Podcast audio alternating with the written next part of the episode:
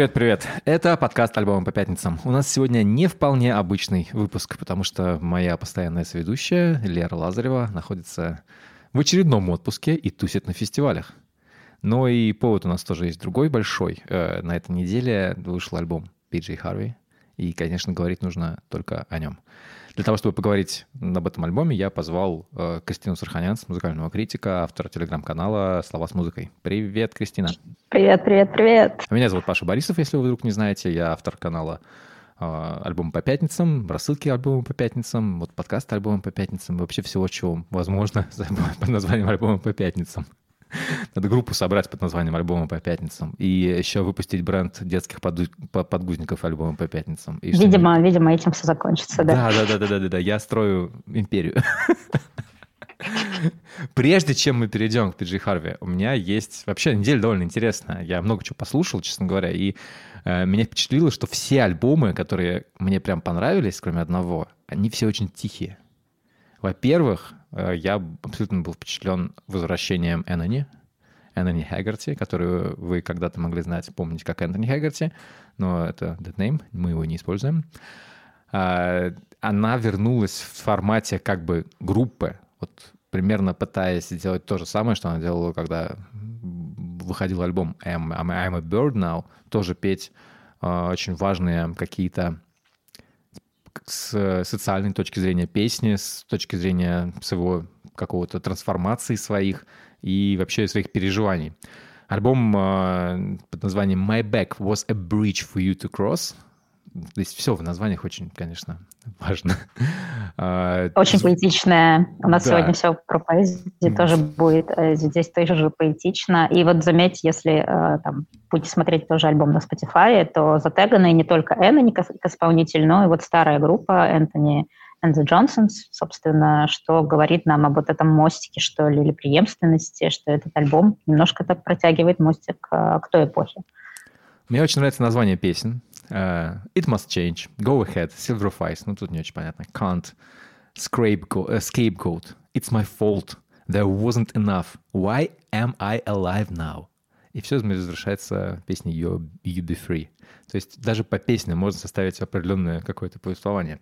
Я хочу послушать, наверное, самую главную песню с этого альбома. Это Scapegoat. Она о том, uh, в принципе, о том, как себя чувствует трансперсона вот прямо сейчас в современном мире, когда у тебя вот этот какой-то ненависть и непринятие трансперсон э, стало мейнстримом в консервативной политике. Это довольно ужасно. Скейпгот переводится как ну, козел отпущения, наверное, да. И, угу. и всех собак вешают на тебя, да, да в да, любом случае. Да. При этом это, ну, как бы, ну, вот как в России, да, вы можете посмотреть про... Вячеслав Володин у нас говорит о том, что э, проблема, значит, э, демографии в России — это трансгендерные люди. Трансгендерные люди — это тысяча случаев в год максимум вот, переходов. Ну, нашли проблему, конечно, ага. Других больше нет. Давай послушаем. Scapegoat is all I can be. Oh, you're so capable. I can say just what I want. And I can use you like a toilet. And I can punch you. And take all of my. Потрясающая красота, и сразу вспоминаешь, как да, первый раз слушал I'm a Bird Now, наверное. Вот знаешь, что мне нравится в Энни и в лирике, да, и в музыке, и в голосе ее? Вот это сочетание уязвимости, хрупкости какой-то, ломкости и одновременно силы. Как-то оно вот это передает потрясающе абсолютно, ни с чем не сравнимое. Я все время поражаюсь э, тому, как насколько она прямолинейна. Я когда, я могу сказать честно, когда я слушал вот первые альбомы э, Энни Хэггерти, там давно, не знаю, в 2004, 2005, 2007 году, потом на концерте был что-то такое. И э, я, знаешь, я думал, что все вот эти вещи про э, то, что я хочу быть другим человеком, я такой, ну, красивая метафора. Классно, да. А потом такой, потом она не, она не выходит делать транзишн, и ты такой, а, понятно. То есть вообще не было метафор. Там просто вот, вот это реально потрясающе. И ты сейчас, я совершенно по-другому смотрю в итоге на ее творчество, потому что я такой понимаю, да, здесь не очень много метафор. Она поет ровно вот о том, что она чувствует. И умение, мне кажется, вот этот вот достаточно это даже не кажется мне какой-то поэзией. Это такое ощущение, что человек тебе просто говорит, мне не нравится быть козлом отпущения, мне не нравится, что на меня спускают всех собак, а, типа, что I am killable, вот, вот такое, что I am disposable. Uh-huh, uh-huh. А, и это не то, что там даже не очень много какой-то рифмы, да, но то, как поет Эннами, конечно, это превращает в поэзию телефонный справочник. И вот здесь, э, здесь гораздо более заряженные слова, и мне нравится, что они работают на двух уровнях. Ты можешь не слушать текст и получить прекрасный, прекрасный просто соул с каким-то невероятным голосом, которых, ну, в общем, сейчас нет таких, я не знаю даже с кем сравнить, не с кем. И, ну, может быть, вот Луис Капалди, да, наверное, такой по, по, по, по мощи какой-то, по... по... А, ну, слушай, еще мне нравится очень голос Алабама Шейкс. Алабама Шейкс, да, да. Джейми, Джейми, Джейми. Да, вот, вот ее mm. голос тоже так, вот такой проводник той музыки, того саунда, в этом смысле. Ну да, слушай, потрясающе, как она это делает. И еще, по-моему, замечательный пример а, принятия. То есть ты, она принимает свою уязвимость, вот эту хрупкость. Она абсолютно... У нее нет никаких иллюзий а, да, по поводу того, как а, мир устроен, а, что сейчас происходит, что происходит вокруг нее, как к ней относятся, как смотрят на нее, на таких людей, как она. И вот об этом она тоже прямолинейно говорит, что как бы, ну, ну да, вот положение вещей сейчас такое. Ну, хреновая, скажем так, скажем честно. Но все равно, это, это позиция сильного человека, который да, не смирился, не ушел в шкаф, не, не знаю, там, и гнобить себя за это, а открыто говорит об этом. Ну вот, я живу с этим, и так есть. Да, я живу, я существую, и, а вы меня слушаете, и мы слушаем. И мы в абсолютном восторге. Мне, мне очень понравился альбом. Мне он понравился вот тем, что он достаточно консервативный. По звуку он как раз ну, очень такой немножко старомодный даже. Там типа соул, потом да, рачок, да. потом соул, потом рачок. Все так как бы... И над этим всем... Ну да, особенно по сравнению с э, предыдущими экспериментами, можно назвать это даже, я думаю, таким смелым словом, а, альбом Энни в котором было много электроники, шумов намешано каких-то, и довольно для нее экстремальных штук с вокалом, да. А, здесь прям вот песня льется, душа, и все очень красиво. И... Еще а... один альбом, где э, душа льется, прям это запись фолк-певицы Джули Берн, Джули Бирн, э, из Нью-Йорка, по-моему. Вот, она меня впечатлила своей историей, потому что Джули как-то там, не знаю, лет 10 назад начинала заниматься музыкой, повстречала на South by Southwest э, музыканта и микробиолога Эрика Литмана. У них завязались отношения, дружба и творческое э, какое-то сотрудничество постоянное. Эрик Литман довольно такой важный чувак, много с кем, кому продюсировал звук, и помимо этого делал еще научную карьеру успешную. В 2021 году его не стало. Они к этому моменту записали половину альбома под названием The Greater Wings. А, на нем играет э, Эрик. Что с ним случилось, неизвестно. 31 год. А, ну, семья не рассказывает. Как бы не будем гадать. Вряд ли что-то приятное. В любом случае, смерть так рано — это грустно. На Джулия это не просто жутчайшее влияние. И, ну, в общем-то, весь альбом... Вот меня поразило, что это альбом, записанный о смерти человека, о прощании с ним, записанный вместе с этим человеком отчасти. И как бы написанный вместе, задуманный вместе с ним. То есть ты задумываешь о чем-то одном, потом получается все другое. А, Любопытный момент. Я и Джули Бирн, и Эннани а, видела вживую по одному разу, и обеих на фестивале Flow в Хельсинки. Вот, ну, О, я тоже, годы, слушай, я тоже был на Flow, на Эннани. Было круто. А Джули Бирн не видел никогда. Вот, очень впечатляющая песня The Greater Wings. Звучит вот так вот. Voices widen through the room. Distant galaxy move. I'm not here for nothing. Music in the walls.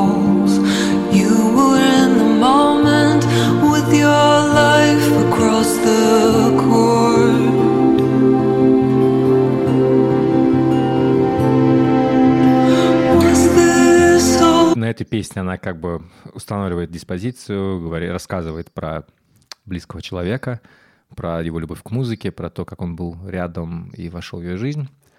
А в песне Hope's Return, предпоследней, она звучит очень оптимистично. И это почему мне этот альбом очень понравился, потому что он рассматривает ну, какую-то смерть и уход э, человека не как знаешь, вот апокалиптичную катастрофу, а как, ну, вот это понимание, что, ну да, человек уж как принятие, как более, более понятное.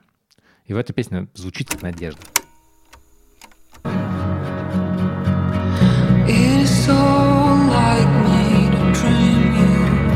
to be lost to desire.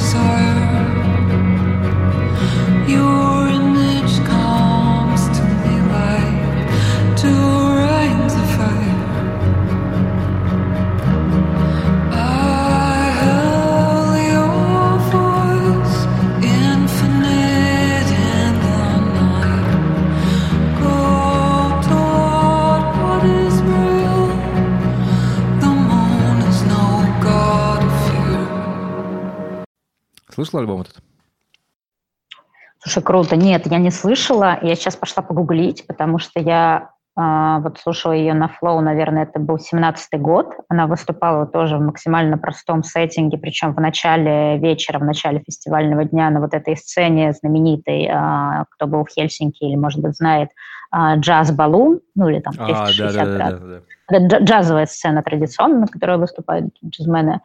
И а, она выступала там просто гитара полуакустическая, значит, провод воткнут, на, на стуле сидит посреди этой сцены и поет. И это было так просто, но в то же время... Вот на альбоме чувствуется, что у нее в музыке много воздуха, вот этого, много пространства какого-то, и голос такой. И он действительно такой, он и в лайве такой, то есть это не достигнуто там эффектами, какими-то накрутками. Я тогда вышел у нее альбом Not Even Happiness, и я подумала, сейчас, когда мы слушали с тобой песни, блин, как-то я ее отпустила, упустила, типа пошла гуглить, что у нее вышло, а оказывается, у нее ничего не вышло ничего с 2017 вышло. года. Да, то да, есть да. это первый, первый э, ее альбом, то есть это не то, чтобы я ее потеряла или не следила, перестала следить, а она действительно ушла вот в какое-то такое аскетичное внутреннюю а, эмиграцию какую-то, что ли, или что-то вроде ну, того. Последние два года она переживала, мягко скажем. Ну, понятно, да, да, то, что ты рассказал, и, соответственно, не было новой музыки от нее. Вот. Очень интересно. Я не слышала пока этот альбом. А, здорово, что ты мне а, сейчас его показал. Послушаю, получу, я думаю, большое удовольствие и а, посмотрю, что там происходило у Джулии за эти годы. Он э, входит в копилку, знаешь, альбомов о смерти близкого человека, как, какой был у Маунт Эйри, у многих других музыкантов. Нет, ну, слушай, да, я это... здесь про удовольствие того рода, что вот когда ты по-настоящему соприкасаешься с человеком, ты, ты очень понимаешь, у тебя наверняка был похожий опыт или что-то такое, ты переживал уход близкого человека, и ты можешь вернуться то время и в те эмоции, но это такое очень светлое переживание, как ты рассказывала вот этой предпоследней песни на альбоме, Hope's Return. И, соответственно, а, немножко, ну не то чтобы под другим углом посмотреть на это, но пережить это с вот этой вот какой-то меланхоличной, светлой, теплой да, эмоцией. Мне это вот ровно, ровно так на меня это и сработало. Ровно так мне это и помогло пережить там какие-то потери в своей жизни. Э, ну, подумать о них, не то, чтобы прям глубоко пережить, но подумать. И это меня, меня очень, очень впечатлил этот альбом, вот именно вот этой вот какой-то он с первого раза может не показаться особенным каким-то. Там не, не то, чтобы много есть за что зацепиться, потому что он монотонный. Она поет, она фолк-исполнительница, у нее огромную роль в ее музыке занимают какие-то потусторонние шумы, field recordings и э, атмосфера, атмосфера. И здесь вот эта атмосфера меня захватила. Если вас захватывать, то как бы тоже классно будет. Третий альбом на этой неделе, который мне хочется отметить, это группа Lifeguard. Это буквально дети из э, откуда-то из Америки. А, Лера знает про это все лучше. Лера бы лучше рассказала, поэтому я просто поставлю песню, потому что Лера очень хорошо знает все про группу Lifeguard. Она мне уже ее показывала как-то в подкасте. Но сейчас у них вышла и пишка на Матадоре, их первый как бы дебют на биг лейбле, и мы можем посмотреть, что из себя чуваки, которые ну вот буквально ты в их музыке слышишь, что они делают. Они любят фугази, они любят Unwound, они любят, э, они любят, э, естественно, не знаю, Joe Box, Nation of Wallaces и всякое такое. То есть ту музыку... Да, дополнительно попромоутирую. Найдите тот эпизод, где Лера рассказывает про лайфгард. Очень вдохновенно и заразительно, так что сразу хочется послушать. Ну, во-первых, вы получите контекст и бэкграунд какой-то этих ребят. Во-вторых, э, послушайте плюс один замечательный эпизод альбомов по пятницам. Спасибо, Лера. Лера сейчас обрадуется, наверное. Э, а Кристина наша главная фанатка. Песня Tell Me Then очень хорошая. Tell Me When очень хорошая.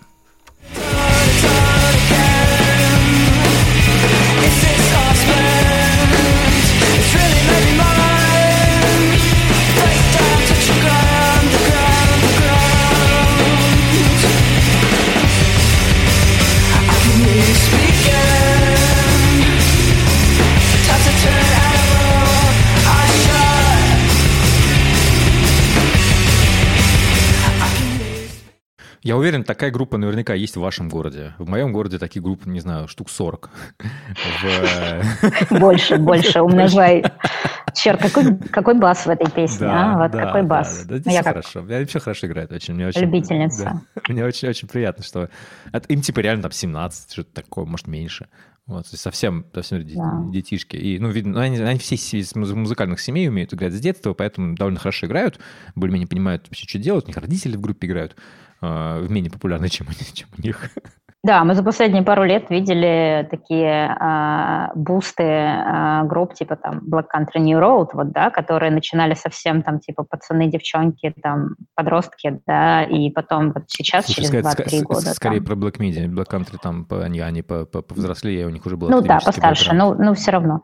Ну окей, да, Black Media, Black вот Media вся вот дети, эта волна, да. и Сейчас там спустя там три года, четыре года, пять лет э, они там занимают, хедлайнят, короче, на фестивалях, на больших сценах играют и, и так далее.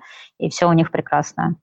Больше всего меня поражает, что вот этот интерес к той музыке, на которой я вырос, да, он у них э, в, в, как бы выражается не в попытке сделать ретро, да, такой типа, ну давайте поиграем в косплей. Я знаю. Ну таких, да, звук такой да, там да, или что-то, да. да. Я знаю mm-hmm. таких людей, я сам, в общем, немножечко близок к этому. Я играю в похожей группе, которая, ну, немножечко косплеит 90-е. Ну, это, ну, не косплеит, потому что мы все, как бы, там, люди, там, нам всем под 40, мы, а, в общем, все застали примерно, так что это не косплей, мы просто добавляемся тем, что нас очень нравилось.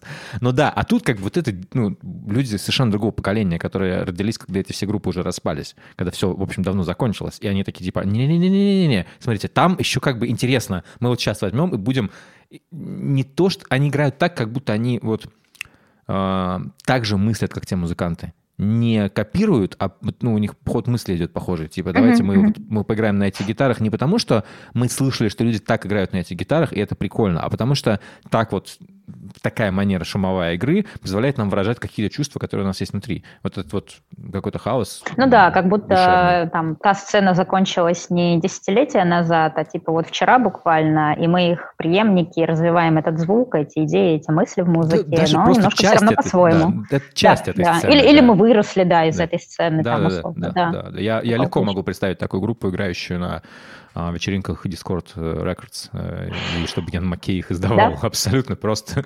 Э, и действительно, таких групп много в каждом городе, потому что, ну, естественно, есть люди, которые угорают по такой музыке и а, пытаются воспроизвести ее каким-то образом или думать в таком же образе. Но и наверняка в вашем городе есть группы, может быть, даже покруче. Но так вышло. В музыке много несправедливостей, что вот эта группа получает контракт с Матадором. Есть, наверное, а, в мире не так много возможностей для десятка таких групп с большими бюджетами. Ну вот Wait и получилось. Порадуемся за них. Надеюсь, надеюсь э, фестиваль э, Легисху их подпишет. Э, да. Они приедут этой осенью туда до того, как они станут супер популярными, потому что это такая вот особенность Легисху. Они любят как бы кого-то привести, а там на следующий год эта группа улетела в стратосферу.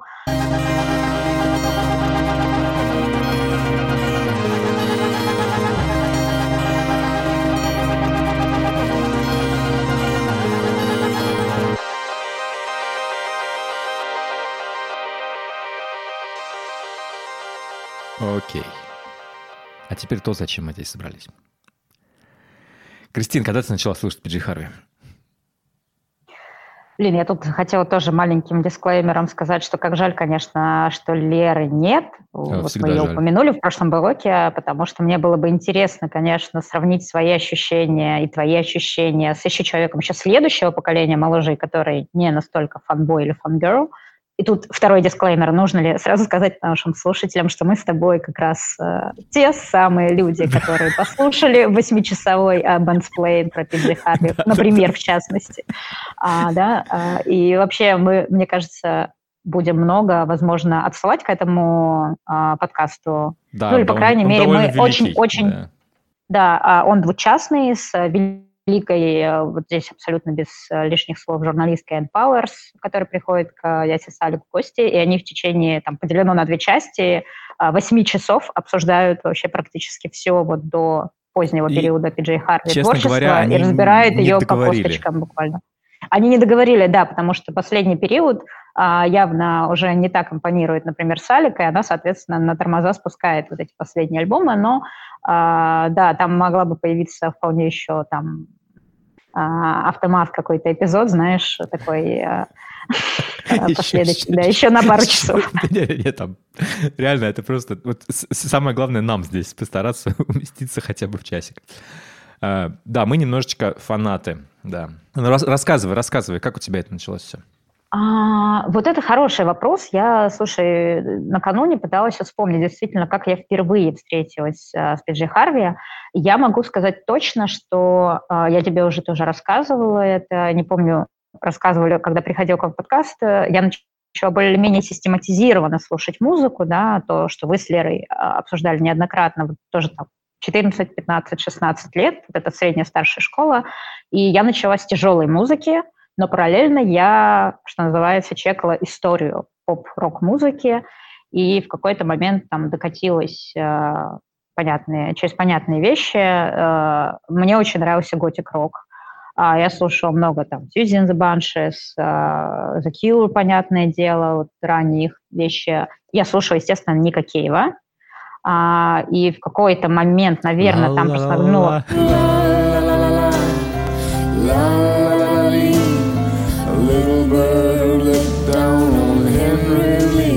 Да, да, там проскользнул Генри Ли в каком-то виде, но, наверное, у меня это еще тогда не связалось э, во, во что-то такое, а, наверное, вот впервые я увидела и как вот зацепила Пиджей Харви, это был ночной эфир какой-то, точно ночной на одном из музыкальных телеканалов, потому что клип старый.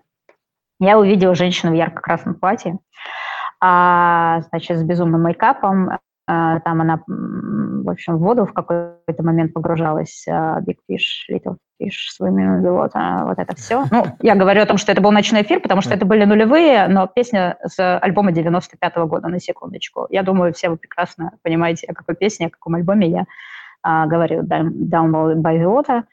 И вот это было мое первое столкновение с Харви. Давай немножечко послушаем.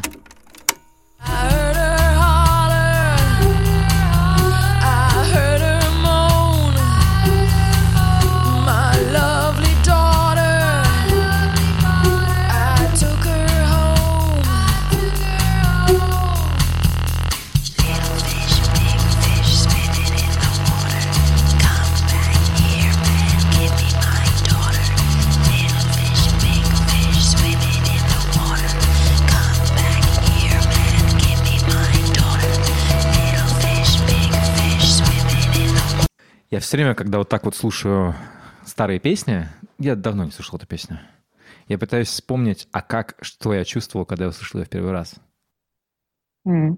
Да хуел я. Слушай, ну вот это было мое, да, да, это было мое первое столкновение с ней, при том, что где-то краем я, наверное, э, зацепляла с э, еще готическим таким постпанк периодом Bad Seeds, ее видела в клипе Генри Ли точно. У меня случился вот этот диссонанс, образ, потому что совсем да, не складывается. И а, нужно сказать, что в тот момент, когда я увидела этот клип и услышала эту песню, и тоже охуела, безусловно, а, я еще не представляла себе, насколько важной исполнительницей для меня Поли Джин Харви станет, и насколько, а, что называется, I can relate to, да, а, насколько я могу соотнестись ее. Я в старшей школе, там, первый курс института очень э, котировала, очень много слушала Пати Смит, и Пати Смит да, была Пати, таким для меня персонажем, но она, она как бы проще, она не изобретала вот эти образы, не примеряла себя, она довольно такая прямолинейная всю дорогу была, да, и у нее была вот эта значит, сила э, трех аккордов, трехаккордного панка, merge with the power of the world, то, что она говорила, сложное с словом, с поэзией. Э, я увлекалась бит-поэзией, битниками, керуаком и так далее, и так далее. И, но я никогда не могла relate to, да, Патти Смит с ее experience ом, с ее опытом, с ее жизнью, с какими-то такими штуками. А с Харви вот это максимально случилось, как только я начала ее слушать, опять же, систематизировала там с первых альбомов. И чем больше дальше я слушала, а, тем больше вот это подключение как бы глубже становилось. Знаешь, мне кажется, я понимаю, почему это могло происходить, вот именно такая, потому что все-таки, если ты пытаешься разобраться в Пати Смит, тебе действительно нужно понимать ее биографию, кто она, откуда она. Ну, как бы, и эта биография, она действительно непростая. Ну, как, да, она девушка из, там, из глубинки, из ниоткуда, но все-таки... Из Нью-Джерси, да. Давайте уж. Я что сказал? А, ты имеешь в виду, что это хуже? You never know. Она рано родила, отдала ребенка. Да, отдала ребенка, да. да у, уехала в Нью-Йорк, встретилась с Мэпплторпом. Э, вот эта вся история с Мэпплторпом uh-huh, а, uh-huh. и вообще жизнь в богемном Нью-Йорке, в Челси-хотеле, да, ну как бы, come on, я не могу с этим... Я, это мне интересно слушать, но я на это слушаю и читаю. Но это не твоя жизнь. Это не да. моя жизнь. Опять же, вот Харви никогда, здесь... никогда не пел про жизнь. Это очень важный момент. Да, но все равно, ты когда э, начинаешь погружаться в какого-то исполнителя, слушать и вообще знакомиться с какими-то такими глыбами в поп-мейнстрим культуре, неважно, рок это там, или поп, или музыка, или хип-хоп, э, и особенно когда ты молод, или молода, очень вот эта юношеская и молодость, там, тебе 16, 17, 18, 19 лет, ты пытаешься найти в каких-то героях совпадение с собой, со своей жизнью, со своей внешностью. Может, тебе очень хочется быть как кто-то. А, особенно их инаковости, да, они такие, типа, они другие, они особенные, и тебе кажется, когда ты подросток или там еще молодой потом человек или молодая девушка, что ты тоже другой, что ты, типа, не попадаешь ни в какие там тусовки, ты не популярен в школе, а у тебя нет вот этого круга друзей вокруг какого-то, ты такой одинокий колдырь со своими, значит, э, музыкой и книжками, и сидишь в углу, да, и, в общем, а, вот, вот это было я помню, как у меня вынесла обложка. Мне не очень понравился альбом uh, Dry, он не, не зашел у меня вот прям так. А вот Read of Me вынес меня прям с обложки. То есть так смотришь и такой, твою мать. Да-да-да, да. полуголая вот девушка. это да. Ну, голая, это топлес, э, которая, которая не сексуальна в этом, и которая да. То есть там, там, там не про секс, это про другое. И она типа волосами вот этот мокрыми в этом много Ну да, она машет хайером, она в ванной, из ванны, и вообще это, это какой-то иконический образ. Вот э, из серии, как фотки Карбайна, там, да, классические, то, что все он наснимал и до сих пор считаются там, для многих рок-групп иконическими образами, и это было тоже. Но и альбом сам, естественно, тоже. Недаром Курт Кобейн его там очень высоко ставил в числе там лучших альбомов там, всех времен народов, у него какой-то был список, там, типа 30, 50, 50, 50. и там Read of Me был, по-моему, там чуть ли не на второй-третьей строчке, то есть это прям... Для меня это было так, я когда мне было там, типа, ну, не знаю сколько, 12, типа того, 13, 2000 год, вышел Stories from the City, Stories from the Sea. Uh, он, ну, как-то были клипы, да, что-то там показывали, да, вот эта песня типа This is Love, она, по-моему, была по телеку.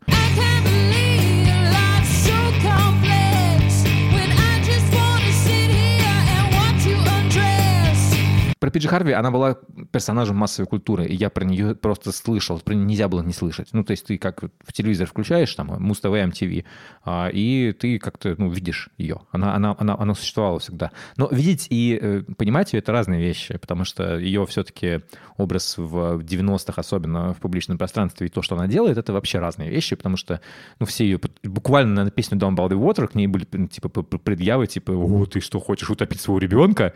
Она такая,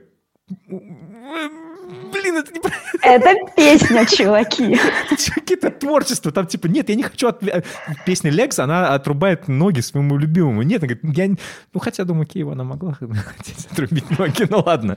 Это все домыслы. Я имею в виду, что, типа, что это, это, это, это образы. И, и, типа, а в то время казалось, что если женщина поет, она поет правду исключительно. Других вариантов нет. Она поет только про себя. Ну да, что это, а, а, как сейчас можно выражаться, автофикшн, то есть это биографические штуки. Да, ну это не про Пиджи Харви, это даже не ну, как потом, слушай, вот я, соответственно, услышала ее или увидела этот клип, это была там середина нулевых, и это было между, эра между Her и uh, White Chalk. Uh-huh. И уже появи, появлялись там шестой-седьмой год песни с White Chalk, и это совершенно другой образ. И вот это все, конечно, было безумно у меня в голове, как, как сложить образ вот этой женщины в красном с вот этими ранними блюзовыми, и вообще там девочка в мартинсах и кожаном окружении, значит, э, и вот сейчас вот это в викторианском плане, вообще это такой взрыв мозга. Это все один и тот же человек. Ассоциация у меня могла быть только с одним человеком в поп-культуре, который также изобретал Боуи. каждый альбом.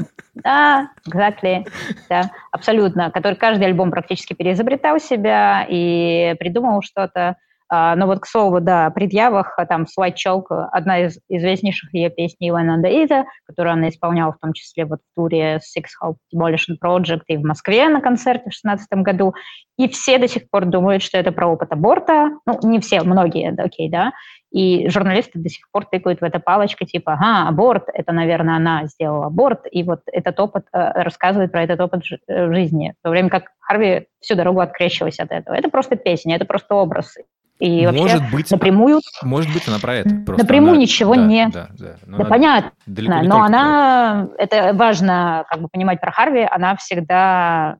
И вот на новом альбоме тоже это, мы, я думаю, проговорим еще. Она всегда говорит, что вот что человек типа хочет сам вложить в это, что он вчитывает, вслушивает да, в эту музыку и в этот текст. Вот это его проекции, его проблемы, вот, его перверсии и так далее. Ну, для меня первым, первым вот таким вот откровением после вот я послушал что-то по телеку, но я, честно говоря, до сих пор Stories of the City не очень люблю. Он просто, ну, альбом, that's it. Он самый, один из самых ее популярных, э, самый ее успешный в чартах. Он самый такой коммерческий. Да, он самый да. коммерческий, самый успешный ее в чартах, кстати, Oh Her, потому что он вышел после самого популярного на волне как бы ну да. самого попсового. И, и, все, и все бросились покупать. Да, все бросились покупать. Да. А тогда немножко по-другому работала музыкальная индустрия. Uh, Stories, Stories принес ей первый Mercury Prize. Это, это такая Грэмми, но в Великобритании и Северной Ирландии. То есть это самая там, крупная награда, которую можно получить в Великобритании. И, например, да, самая престижная, да, самая важная. И тут важно пометить, наверное, или такое замечание, что, например, Radiohead ни разу не получали Mercury Prize. То есть, а Харви единственный человек, который получил его дважды, единственный исполнитель. Вот. И я скачал, короче, что-то из нее, потому что когда-то, мне кажется, у меня уже начал появляться интернет. Это был, ну, 2000 год. Я в школе учился точно. Может быть, 2001. Может быть, кто-то мне на диске принес. Я не помню, откуда я взял первые записи Пиджи Харви. Но я помню свое ощущение от этих первых записей. Вот я как бы... Я тогда делал так. Я переписывал музыку на кассету с компа. Вот, э, на диск, наверное, все-таки. Нет, или на, на кассету. кассету. Именно на, у меня не было дискового почти ну, долгое время. Черт. На кассету, значит, э, это было не очень удобно. Через AUX ты как бы записываешь. Вот. В процессе можно слушать uh-huh. эту музыку. Но я как раз именно эту кассету не слушал. И я хорошо помню вот этот момент, когда ну, ты врубаешь Read of Me на кассете.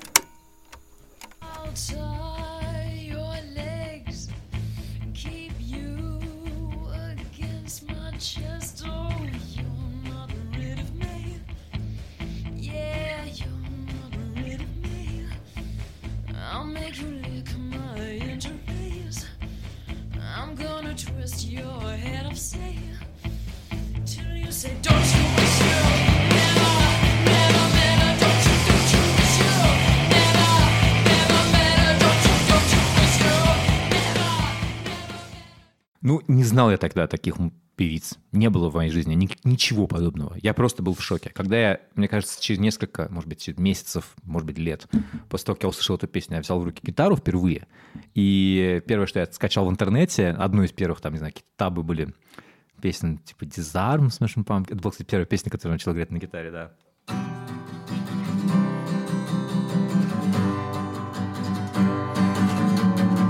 Вот. А одна из вторых, может быть, третьих, это было, конечно, вот это вот.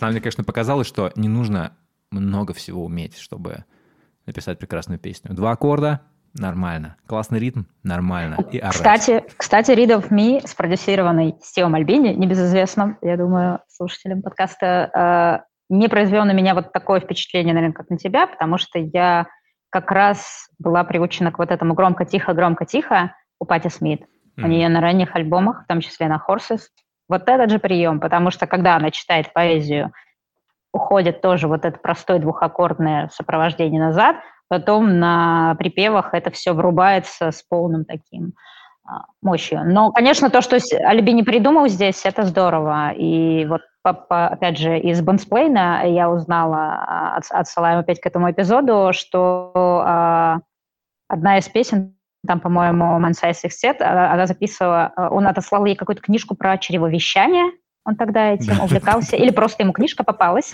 она ее прочитала и попыталась в студии изобразить, короче, спеть эту песню Мансайс, вот она именно со струнными здесь, да, это версия типа чревовещ... как чревовещатель, короче, не открывая рот, и это пиздец просто. То есть ты думаешь в голове, как можно было такого додуматься? Вот звучит это вот так вот. Прикол.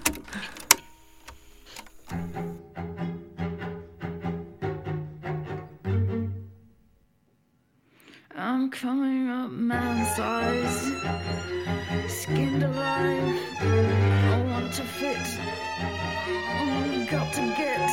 Ну, слышно, что она поет. Заметно, да, да, да, да, да, да сквозь, сквозь, сквозь сжатые губы. Еще там было смешно, что э, Альбини, это она уже сама рассказывала, что Альбини в студии как бы пытался такой, типа, вот, меня бесит, что там к женщинам плохо относятся в музыкальной индустрии, все дела, а сам ее постоянно mansplain ил, и она его одергивала, типа, чувак, завали.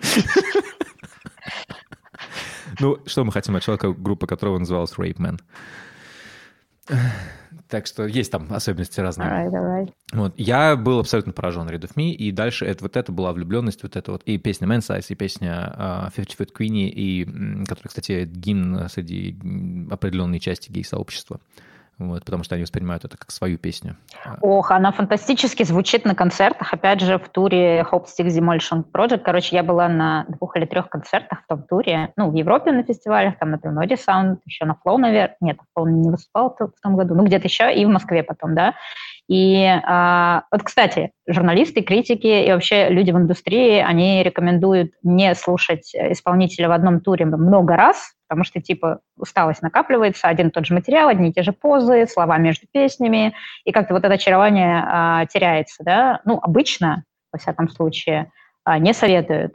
А это тот случай, когда бы я еще 10 раз сходила. А так это же другая тема, это спектакль. Ты, ты, ты приходишь смотреть спектакль. Да. Спектакль всегда одинаковый, ты знаешь это точно. Это ее концерты ну, сейчас, да. это не...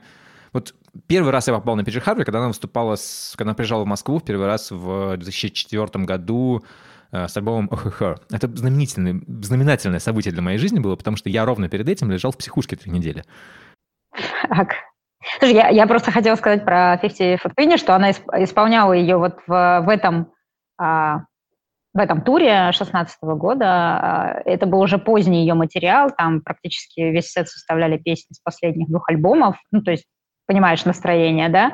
И тут уже ближе там к концу или в анкоре а, на, на, на бис э, врывается 50 И ты видишь, как она преображается на сцене. Она врубает вот эту стерву, рок-н-ролльную абсолютно бич и просто скачет по сцене, орет что-то, бегает, э, строит рожи, и, в общем, э, ребенок какой-то абсолютный включается в ней, даже во время исполнения этой песни. Очень, это потрясающий опыт, просто увидеть это дорого стоит. Ну, это это вот то, ради чего ходишь на концерт, конечно. О, да. Расскажи про концерт Горбунова, потому что я была очень мелкой э, не могла там побывать. Ну, очень я тоже интересно. был не очень большой, мне было типа 18-19, я лежал э, незадолго до концерта. Альбом как бы вышел, она вот буквально сразу после него приехала. Там, типа, не знаю, несколько недель прошло, в моей памяти. Может быть, на самом деле было по-другому, проверять я, естественно, не буду, потому что пускай это останется в моей памяти. И я лежал в психбольнице на обследовании от, от военкомата, по итогам которого я в армию, к счастью, не пошел. Три, три недели довольно странного experience а, вот это потому что это больница, совмещенная с ПНИ, там, в общем, нас подряжали выносить трупы, всякое вот такое вот. То есть там не очень приятная была атмосфера, мягко скажем. Половина ребят вокруг меня были с э, э, которые попали туда на обследование из-за каких-то зависимостей, половина из-за тюрьмы детской, а остальные были типа там шрамы на руках или что-то такое. Вот. Я угадаю, в какой был категории, сама понимаешь, думаю. Я тогда уже любил Пиджи Харви, естественно, ждал альбом, и моя подруга мне принесла его... Аня Гаврилова есть такая, в Москве занимается концертами всякими. А, она принесла мне этот альбом, прям лицензионный диск, потому что у нее откуда-то он был. И я просто вот все там оставшиеся 2-3 недели я слушал его. Я был просто в восторге от песни «Shame», наверное, больше всего. Да. Она звучит так. I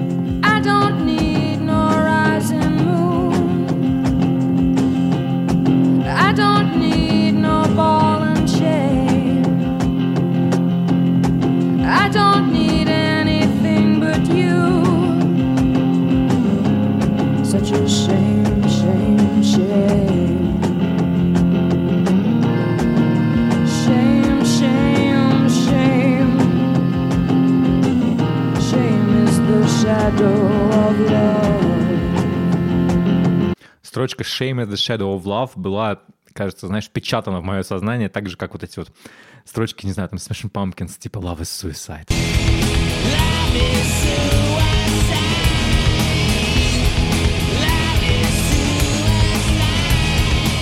драматичные такие, знаешь, как слоганы, которые ты mm-hmm. потом, ты в таком возрасте, ты принимаешь их на свою жизнь, такой типа «Shame is the shadow of love». Я такой «Вау, deep shit», как принято говорить в этом подкасте. Mm-hmm. Сам deep shit. Слушай, слушай, я тоже, опять же, как контрастно звучит этот альбом после Stories. Вот если слушать хронологически альбомы да. Харви, это вообще такой, э, такие американские горки и по эмоциям, и по звучанию, и по лирике, по всему вообще. Моя любимая песня с этого альбома – а, которую я как-то записала. Знаешь, вот ты в конце года подводишь такие такой песня года, вот чтобы... Mm-hmm. Ну, я практически каждый год могу выбирать, во-первых, песню Харви, а во-вторых, а, я записала эту песню Pocket Knife себе в песню года, а потом думаю, блядь, я могу каждый год ее записывать. Да, Включи, давай э, строчки послушаем, да.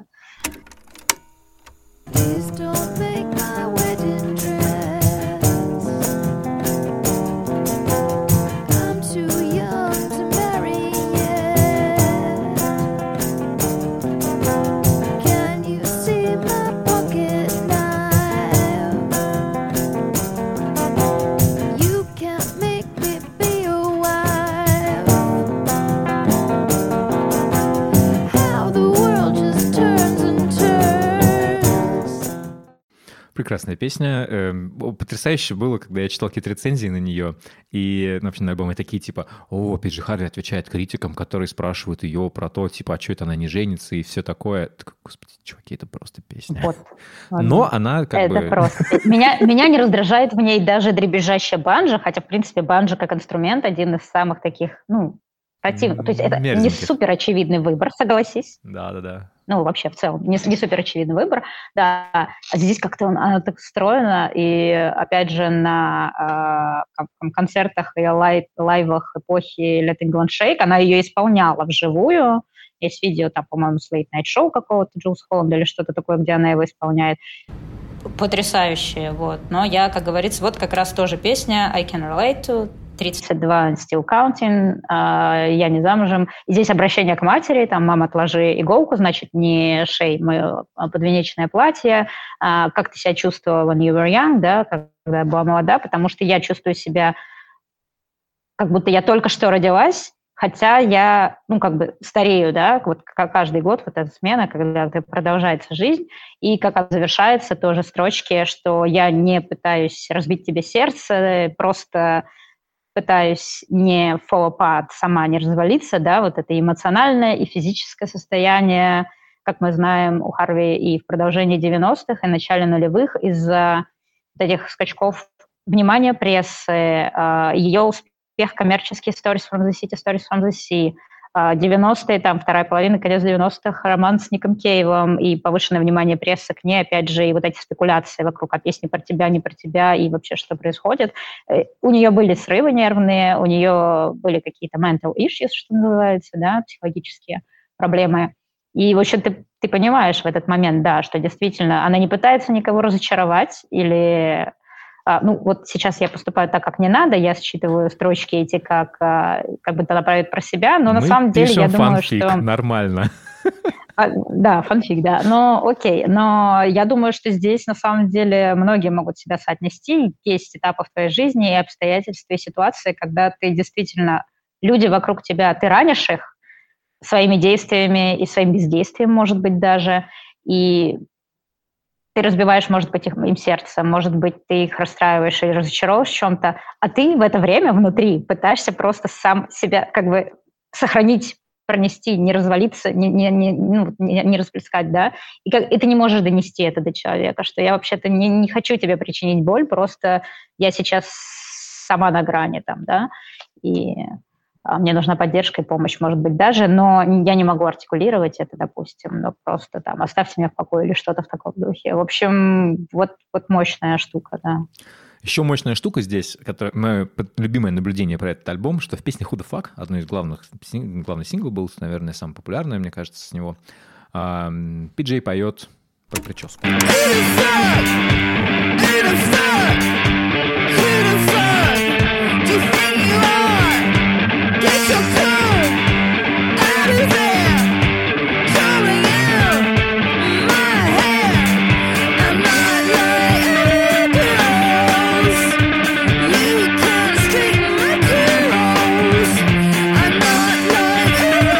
I'm not like other girls. You can't straighten my curls. Если вы вспомните образ Пиджи Харви э, с начала ее карьеры, вот ровно до этого альбома, она все время с выпрямленными волосами.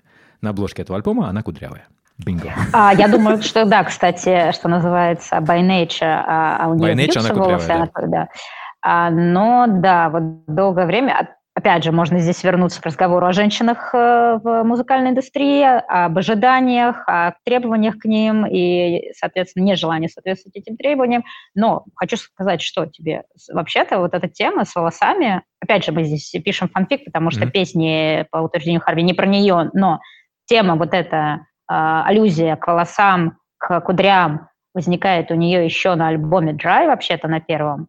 When was that out of my hair, да, хочу как бы вы, вымыть этого мужчину из своих волос, да, из, как бы его вынести из своей жизни, избавиться от него, от, от запаха, от ощущений, не знаю. В общем, и это причем рефрен из какой-то поп-песенки а, mm-hmm. с телевидения 50-х чуть ли не, или вот что-то такое, вот, вот, вот эта именно строчка чуть ли не из рекламы шампуня, знаешь, из серии Gonna wash that man out of my hair. Слушай, и сейчас, сейчас, вот сейчас это... мне кажется, Энн Пауэрс было, накрутила бы очень много про восприятие PG, феминизма Пиджи Харви и ее как бы бигендерность ее творчества или агендерность ее mm-hmm. творчества, но я не готов. Mm-hmm. Вот, и, соответственно, да, вот эта тема про кудрявость, про волосы, про вымыть из волос. И Curly Hair даже у нее на последнем альбоме, к которому мы сейчас скоро, я думаю, перейдем, они, они тоже возникают. Ну, ну, не скоро, окей. А, повод подольше позависать. Ну, в общем, да, это, э, э, вот эта тема там а, кудрей, локонов, волос, что-то такое постоянно как бы вот такой линии проходит через ее тексты на многих-многих альбомах. Это очень интересно тоже по-своему. Как бы, знаешь, вот если темы какие-то лирические, темы лирической героини Пиджей Харви, что называется, выделять, вот оно правда есть. Так вот, концерт Горбунова. Пейдж Харви приехала сразу буквально после выпуска альбома. Это был один из первых концертов в туре. Опять же, как я помню, потом окажется, что он последний, но я проверять, естественно, не буду. А, и у меня не было денег. Концерт стоил, ты вспомнишь, 2004 год. Полторы тысячи рублей. Это ну, я не знаю, сколько. Это, это дорого. Это блин. охеренно дорого. Типа, зарплата в то время была нормальная 200 баксов. Вот. А это было типа 50 баксов. Ну, может быть, поменьше чуток, да? То есть, как бы это mm-hmm. было это было дохрена. Я тогда, типа, ну вот я на какой-то работе зарабатывал ну, 200-300 долларов буквально. Я хорошо это помню. То есть это была очень-очень-очень большая сумма. Я пошел, у меня было в кармане 500 рублей. И это тоже было для меня большие деньги. То есть это типа, ну, не знаю, там, ну, можно было неделю жить, в общем, нормально. В принципе, как-то, ну, как-то, когда тебе 19, можно. Вот. И я пошел туда и начал просто смотреть, водить жалом по сторонам. Может быть, кто-то продаст билет подешевле. В итоге кто-то из э, служб поддержки, как и технических групп. Кто-то, какой-то мужик, может быть, Роуди. Я подозреваю, это был Роуди группы «Небо здесь» или кто-то такой, потому что «Небо здесь» их открывали. Он меня провел уже в середине концерта за вот 500 рублей, передав мне как-то браслетик. Я такой, типа, Эй. Прикольно. Я, а моя подруга, Ксения Кирста, потрясающий персонаж э, и вообще очень важный, скажем так, человек в моей жизни в плане понимания Пиджи Харви, потому что мы с ней вместе ее слушали. Ксюша живет сейчас, по-моему, в Мексике. Вот. О, а, да, мы, мы знакомы, а, да, знакомы? тоже. О, У них замечательная была серф... Э, Группа Эль, Эль Монстрина, да. Эль Монстрина, да. А я, а, а я помню, что как бы Ксюха вообще не... Она брала у меня гитару, учиться играть на гитаре, это вот прям... Ой, это было приятное время, это было очень интересно. Это была интересная дружба, интересное время. А, и она просто, она типа пролезла через какую-то дыру в заборе куда-то там. Она все время пропадала на концерты безумным образом, там подделывала печать, еще что-то. Ой, это... Я тоже поделывал, конечно. Я знаю, что в горбушку пролезали через крышу. Не раз mm-hmm. не два. И это были мои знакомые. Я не делал, но я знаю. А, Ксюха тоже обсуждала это. Но я не знаю. По-моему, она не пролезала. Я, я просто помню такие разговоры, что типа вот все способы, которые можно да, попасть были люди, на концерт, были люди, которые просто, э, просто типа просто делали ебало кирпичом и шли. Вот это был мой любимый способ. Он работал, естественно, у девушек лучше, чем у мальчиков. У мальчиков тоже работал, но у меня никогда не работал, естественно. Но бывало. Самое крутое, что было, это мои друзья делали фейковые сайты музыкальных изданий, и от них аккредитовывались. А, пресс пресс-карты. Да, то есть они просто придумывали издания, причем каждый раз разные. вот делали сайт, все серьезно, делали наполнение какое-то, то есть, ну, имитировали. А потом они просто сделали, э, он назывался Music Reporters, по-моему, форум для, этот, Петя Дворов, мой, мой старый знакомый, он э, сделал такой форум ровно для того, чтобы ходить на концерты. Фантастика. Я э, последнее, что здесь вспомню, был какой-то концерт 16 тонн, а, значит, э, группа наша панковская какая-то разогревала какого-то американского блюзмена или что-то, ну, в общем, что-то, куда хотели все попасть, 16 тонн набились, и, в общем, а, приходит менеджер этой группы, разогревающий нашей, и пытается, ну, он уже на своих не пошел, что он их не видел, что ли, прости господи. Вот, он пришел, значит, на main act, что называется, входит, э, на, входе 16 тонн всегда на списках такие представительные мужчины, кто помнит, э, кто знает, да. кто, кто был, не позабудет вот это все. И он называет свое имя, и его не пускают, и он говорит, ребят, вы что, охуели? Он говорит, ты уже 16-й, Вася Пупкин, за сегодня. ну, то есть все, вся тусовка рокерская, панковская знает, что менеджер, знает его имя, и называясь его именем, прошли люди с плюсами, до хера, короче, людей прошло в список. Делали так. И когда он сам пришел, он не смог пройти на концерт, сука. Ну, он пошел, да, за углом, а, значит, чекушечку купил, распил интеллигентно, пошел домой. Да, нулевые, конец нулевых, я... начало десятых, в Москве причем, концерты. Да, это, причем это реально просто денег не было. И, а концерты да? стоили дорого. Типа концерт Магвай в 16 тоннах стоил, не знаю, там 600-700 рублей примерно. Это было много тогда. Это 2005 год, четвертый тоже. А Тартойс, типа, в то же время тоже стоил как такого, да. Но Пережихаю это было запредельно дорого.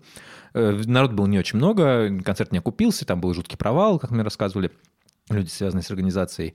А, но концерт был абсолютно потрясающий, потому что PG... это был, наверное, последний э, рок-выход Пиджи Харви. Вот, и больше она так не, не играла, потому что после этого она вернулась к нам с альбомом White Chalk. Она тоже приезжала в Москву и в Петербург с двумя концертами. Я был, это было потрясающее переживание, когда ты сидишь. Я в Питере сидел в первом ряду перед ней и видел, как бы... Это очень большой контраст между той бестией в коротком короткой юбке, в платье, сделанном, не знаю, в какой-то рваной футболке, которая носится по сцене, четко понимает, что она делает, очень контролирует хорошо вот это вот. Меня в ней завораживал вот этот контроль. Я много раз про это говорил. Э, один из самых лучших моментов в истории рок-музыки — это когда Пиджи Харви выступает на Big Day Out в Австралии, а перед ней примерно 100 тысяч человек, там гигантская толпа, абсолютно, это большой фестиваль, крупный. И она одна, без группы, без, без никого, сидит, играет рядовми на гитаре. Ей не за что спрятаться. Любая ошибка, ее слышат все абсолютно. И вот это, она очень маленькая саморостом. То есть я, я видел ее, там, неоднократно стоял с ней, что-то разговаривал. Ну, метр шестьдесят там с чем-то, метр шестьдесят один, два, может. Кажется. Вот так, ну, короче, она, она маленькая такая. У нее гитары всегда, конкретно Firebird, он больше, чем она сама, потому что гигантская гитара. Да. Вот. И она такая, типа, и вот это вот, вот этот момент меня прям, меня впечатляла вот эта вот уверенность, потому что, наверное, не знаю, меня завораживали эти вещи, всегда меня завораживал Кортни Лав в детстве. В принципе, любые, наверное, девушки, фронт, фронт, фронт woman в группах, и такие люди, как Пиджей, такие люди, как Аланис Морисет, так, которые достаточно откровенно, скажем так, говорили о каких-то вещах, про которые, не знаю, мужчины не говорили. Потом, короче, был White Chalk, на него сходил, дальше уже все как бы тоже было. Чтобы, чтобы получить представление о лайвах или вообще об исполнении эпохи White Chalk, я очень рекомендую на Ютубе найти э, э, концерты серии From the Basement, uh-huh, а, да, британский, да, да, вот, где она делает эти, эти песни. И там, там очень э, смешно, между песнями она спрашивает у там, операторов там, в студии режиссеров, что ну что, еще одна Little Happy Song? Ready for another happy little number? Oh, yes. Еще одну тут хочу сон, такой лачок, блядь, как вообще. Давайте ну, послушаем, как звучат Little Happy Songs. Просто нужно знать, что...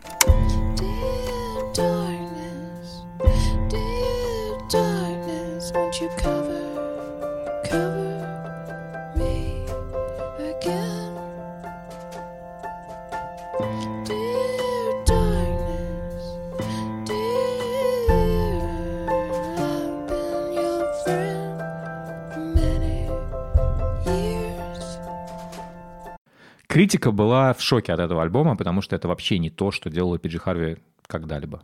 В принципе, это просто... Даже по сравнению с uh, Her, как бы, да? Да. А, который, опять же, после Stories он порвал всех, и вообще Харви сама настолько выгорела во всех смыслах после Stories, что она закрылась и записала Her типа в одиночку, кроме перкуссии, кроме ударных. Она, она вот все инструменты, короче, все она сама писала, все делала. Да, да. А на White Chalk она пошла дальше. Она поняла, что типа, а, поскольку помню по каким-то пресс-материалам, что типа ее смутило как раз, что типа на УХХ ей пришлось на ударные кого-то взять еще, дописать, потому что типа не в, не в одно лицо сделано. На Вайчок она все делает сама, и она делает почти, практически весь альбом на фортепиано, используя его в том числе как перкуссионный ударный инструмент. А при этом важный момент, Причем, на фортепиано она играть не умеет. Да, и вообще ее первый инструмент – это саксофон. Да, да, первый инструмент – саксофон, дальше гитара, дальше какие-то вещи. И в отличие от многих, скажем так, певиц и певцов, которые песенные, да, которые живут от пианино, да, многие, Трент Резнер, например, да, он пианист.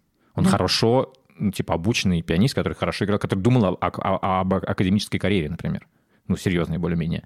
Вот, Пейдж Харви, пианино для нее это было как параллельная реальность. Ну, здесь мы можем бесконечно скакать, опять же, по, по времени, по таймлайну. Наверное, нужно извиниться перед слушателем, что мы так скачем, но поскольку мы в теме, в контексте, нам кажется, само собой разумеющимися штуками, нужно сказать, что Харви выросла на ферме в Дорсете, на юге Англии, вообще на юго-западе даже, да. В общем, родилась и выросла. Там ее папа был, я не помню кем, ее мама была артист, что называется. В общем, она делала эти надгробия вырезал или что-то. Или папа был по надгробиям. Короче, вот какой-то такой вайб вот этой сельской, немного спуки такой, Uncanny Valley, да, вот этой Англии, а, но в то же время вот это Beautiful England. То есть а, и, и Харви выросла на ферме, да, а, она, как Паша уже рассказывал в каком-то из эпизодов подкаста, там, кастрировала барашков и прочими занималась вещами, слушая у родителей пластинки с блюзами, а, с поп и рок-музыкой вот 50-х, 60-х. Это та база, на которой она выросла. Плюс телевизионные передачи, там, ранние, да, BBC, которые она могла смотреть тоже в детстве. И нужно, вот, чтобы понять, типа, музыкально, что такое Пиджей Харви, да, ее феномен, это блюз во всех смыслах, это рок-н-ролл, а, там, в том числе Элвис, опять же, вернемся к этому чуть попозже, и это вот поп и рок-музыка тех лет. Поэтому Бифхард она много, родилась да. в 69 году, ну да, соответственно, там 50-е, 60-е, да. И это, это в музыке, на самом деле, с первых же альбомов у нее прослеживается. И вообще, я вот все постоянно утверждаю, что Джей Харви просто играет блюзы. Она до сих пор, кстати, утверждает, что она не умеет писать песни и не умеет играть как, как и все великие исполнители, на самом деле, они всегда такие перфекционисты и утверждают, что ничего не умеют, ничего не знают. Вот. Но она просто очень часто просто сидит, когда, знаешь, вот не знаешь, с чего начать, она начинает гонять какой-нибудь блюзовый квадрат и что-то с него. И вот как с Read of Me, да, mm-hmm. также и на, на новом альбоме можно найти эти корни, можно найти эту музыку. Да, конечно. Давай, кстати, вообще двигаться к новому альбому, потому что после... Почему мы поговорили вот именно так про начало, потом про Her, про White Chalk? Потому что на самом деле это такие... Это, это важные очень э, точки в ее карьере. То есть она как бы начала себя как рок-певица, панк, панк-рок-певица, я бы даже сказал так. Дальше она попала в поп-музыку, попыталась из нее каким-то образом что-то с ней сделать, записать альбом с песней «Who the fuck you think you are?» И потом такая типа «Давайте я буду делать то, что мне прям хочется, и вообще не буду думать, думать о том, как это будет восприниматься».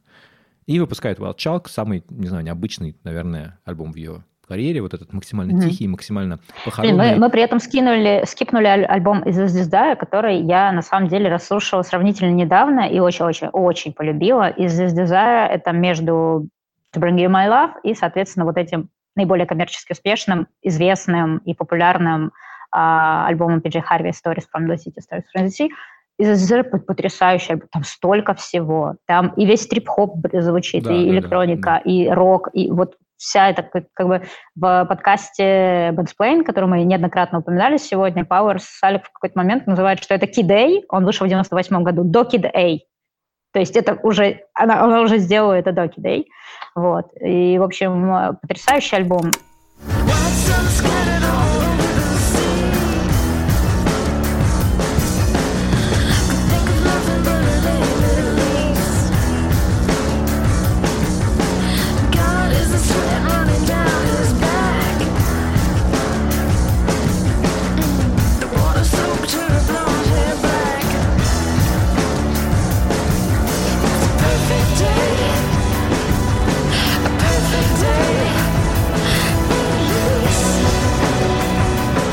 Я, я не знаю, о нем можно отдельный эпизод подкаста записывать, просто как и почему он сделан. О каждом можно. И, и что такое.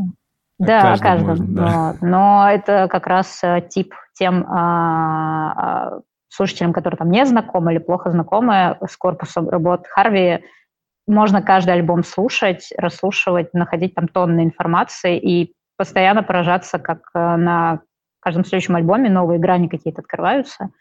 И как много там всего. Потому что после, значит, после всего этого, значит, после этих всех важных, интересных альбомов у нее было э, две коллаборации, с, точнее, во время, между две коллаборации с э, Пэришем. Э, это Woman and a Man Walked By and Dance Hall at... Э, да, я не могу произнести это. Dance Hall at Loose Point. Э, прекрасные альбомы, очень необычные и интересные, но, опять же, про Харви можно говорить вечно. Потом она превратилась в знаешь, мне кажется, певца британской поли... британской культуры, да, у британской культуры. Она написала... Британского мира. Британского да простят мира, меня да, слушатели да, за да, такое. Да, да, да, да, это, это важно. Очень, очень критического писателя этого мира, скажем так, певца. Mm-hmm. Альбом That England Shake посвящен национализму британскому, посвящен имперскости британской. Имперскости. Да, да, да, да, про то, что типа вот там Европа это так, а Take Me Back to Beautiful England.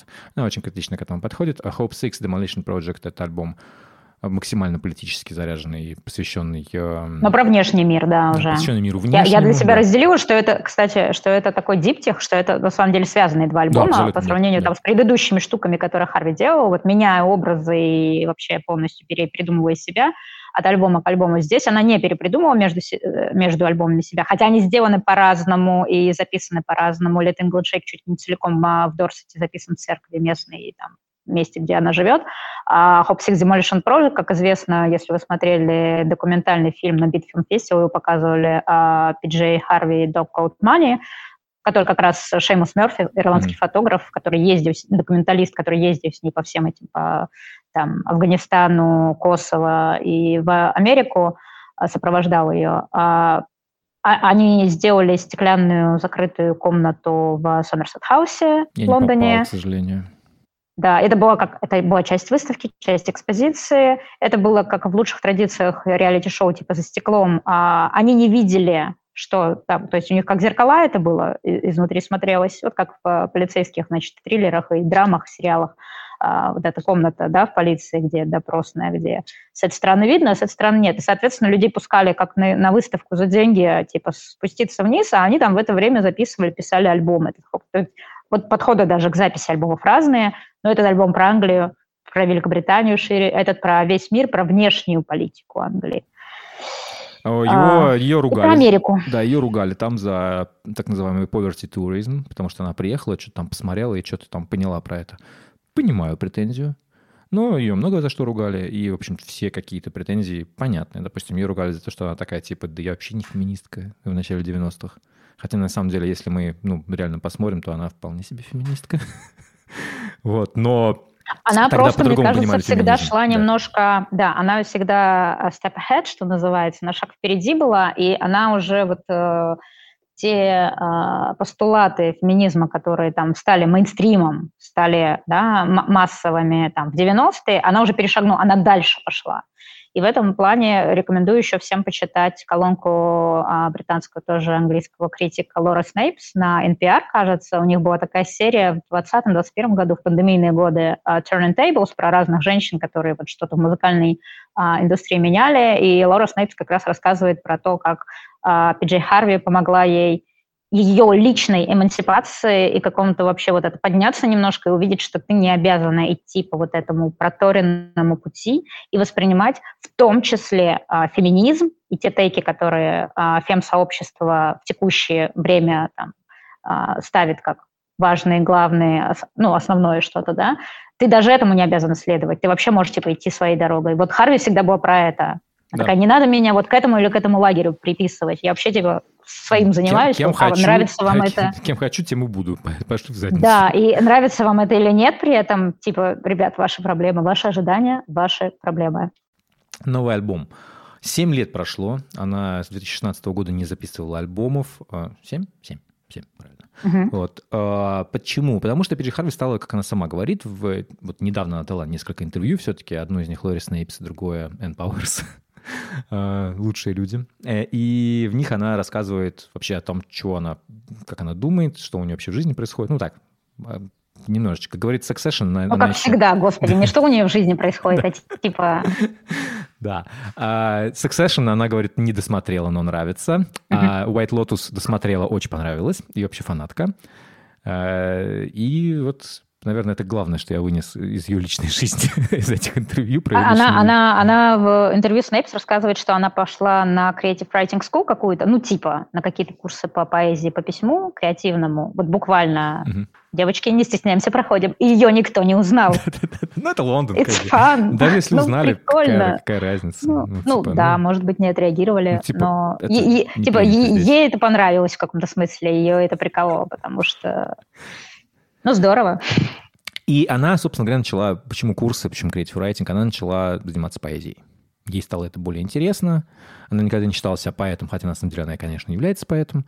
А, и вот она такая, типа, дайте я попробую писать стихи так, как это нужно. Пошла куда-то в менторство к какому-то известному поэту. Я, правда, не знаю ничего про это. Дон, Дон Петерсон, по-моему, и зовут шотландский поэт, да, современный. Mm-hmm. Вот, мне это, для меня это все немножко далеко. Э, и написала сначала одну книжечку, потом написала вторую книжку, э, сборник поэм, называется «Орлом». Она посвящена, в принципе, наверное, ее, ну, не только ее, но и какому-то метафорическому детству, в принципе, счастливому детству э, девочки, которая живет немножко в мистическом мире. Вот она в мире своих фантазий. Эм, буквально Пиджей, естественно, отсылает к своему детству в Дорсете. На ферме на юге Англии, да. да, ферма, ферма, юго-запад Англии, ну, понятно, да. Я был в Дорсете, там безумно красиво.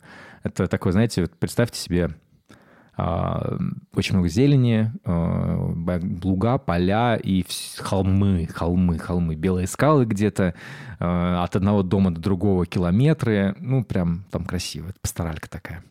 Вот. И она взяла дорсетский диалект, там сложно со словами, именно поэтому я вообще не готов лезть в лирику этого альбома. Эм.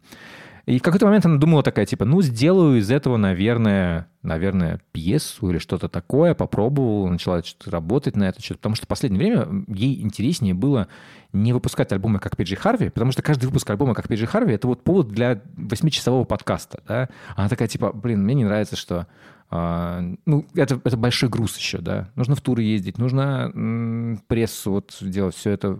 Это, это довольно трудно, на самом деле, особенно если ты хочешь ну, делать я, я так поняла, что там после Hop Six, э, да, после Hop Six Demolition Project у нее опять было выгорание какое-то, mm-hmm. потому что вот это в связке два альбома выпущены, бесконечные туры между ними, после них а, э, это тоже, это 5 лет, а тебе уже не 20 лет, и как бы ты такая думаешь, блин, готова ли ты снова к вот этому циклу?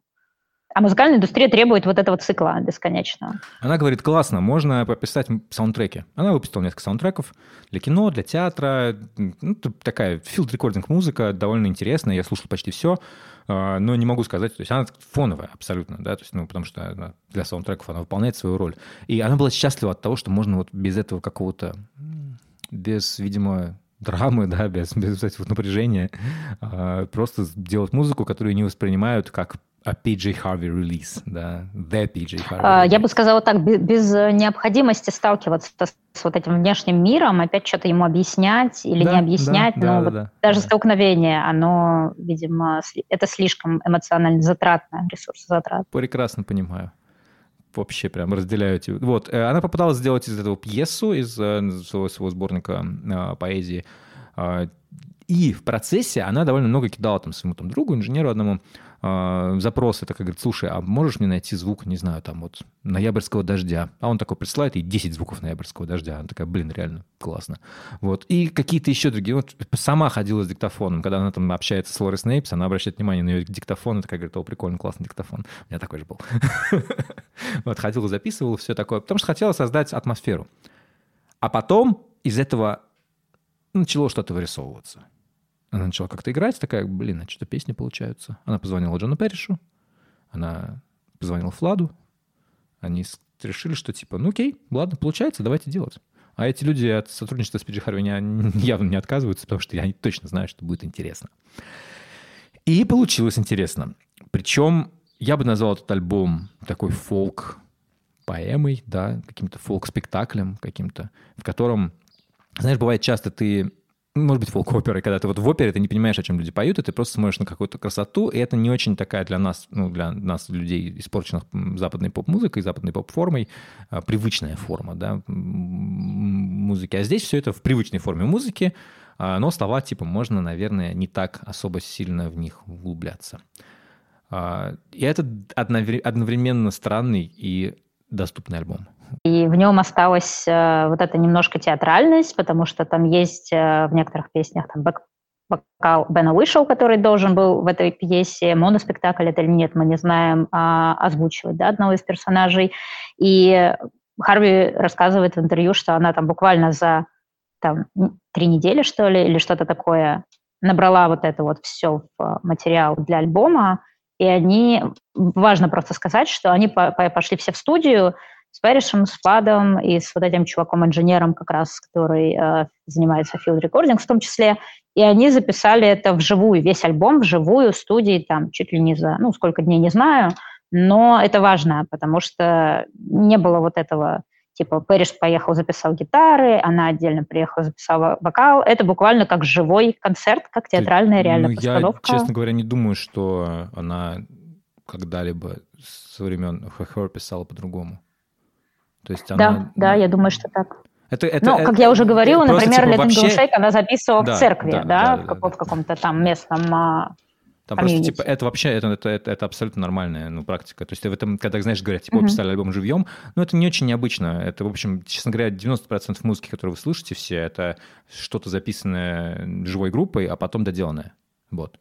То есть э, это очень распространенный прием. То есть я, я сейчас слышу, знаешь, когда это, это говорится как, про это как какую-то особенность выделяющую такую. Я бы сказал, что сейчас, наверное, я реже вижу, мы реже слышим альбомы, записанные трек-бай-трек. Вот так по отдельности. Как, не знаю, как э, э, писали эти... Э, как Chains Addiction писали один из своих последних альбомов, по-моему, типа, по-моему, это был Rich Old Habit Ill, когда, когда они просто ну, не встречались друг с другом в студии. Это редкость, так мало кто делает, в общем-то. Это, ну, ненормально. Я понимаю, но в то же время в поп-музыке, в принципе, а, не, не, я думаю, нередкая ситуация, когда, да, все записывается в студии, и все находятся в студии, но там отдельно записывается вокал, отдельно записывается там Вокал, вокал почти всегда например, пишется отдельно, я думаю, да. что здесь тоже, и потом все это технически. А, ну, это не да. просто. Все это складывается, а здесь буквально это сыграно в одной комнате одновременно. Все инструменты и какие-то field recording включаются и так далее. И это слышно на самом деле на альбоме. Давай послушаем песню Prayer at the Gate, с которой начинается альбом, который нас встречает. As childhood died the old year soldier by night and day, as I to get you prayed. Why, man, am I worthy? Speak your word all to me. Do do do do do do do do do do do do do do. Woman, am I worthy? Speak your wordle to me. uh, woman пишется здесь через W, I, W, Y. Это woman или это Wyman? Wyman она произносит, да, а это не, не, да. не вот этот вот э, некий Элвис. Я, я, я не очень понимаю. Это а... я на, на, мне кажется, Genius читал что-то, что выходившая синглом еще песня Мы сейчас ее послушаем. Чайт August, да. Там как раз э, тоже этот Вайман присутствует. Мне, конечно, очень интересно почитать книжку. Она у меня куплена, скачана, но я вот никак не подступлюсь. Потому что, я так понимаю, там есть аннотации и пояснения, что что значит. Мне сложно. Но я, вот я, хороший я вопрос. Да, я, я такой. Я типа, понимаю, да. Я хороший понимаю, вопрос. Нужно ли это? То есть для восприятия альбома, я думаю, что не обязательно вообще вникать весь этот лор, э, весь сеттинг, который задает Харви Слушай, поэме. когда я начинал слушать Пиджи Харви, я не знал ни слова по-английски. Ну, знал что-то, но я не понимал этого. Нет, это не имеет значения, конечно. Да я тоже. Это ты потом понимаешь, о, там так все круто, но, блин, это все, вместе работает. Что здесь круто? Здесь круто, что она начинается открывается, да, с такой вот эту штуку, ты запоминаешь ее, да. А потом она, то, как она поет, это доступные, понятные мелодии, да, потому что она любит завернуть, на самом деле. -то. Нормально. Так, у нее даже на... Умеет, Да, умеет, на Red England Shake есть вещи, которые ты с них слушаешь и думаешь, чё вообще? Чё, щ- чё сейчас было? То есть просто, типа, знаешь, там есть там, в одной из песен там есть такая труба безумная, которая идет, а, и ты все время ждешь, она попадет в ритм или не попадет, она в итоге по- по- попадает, но она играет в другом размере, там сложно, ты такой, господи, что происходит? А, я слушал альбом очень много раз. Какое у тебя в целом впечатление? Расскажи мне. А, в целом, мне, мне очень понравилось. Безусловно, я буду рыться и копаться в нем и находить для себя какие-то штуки.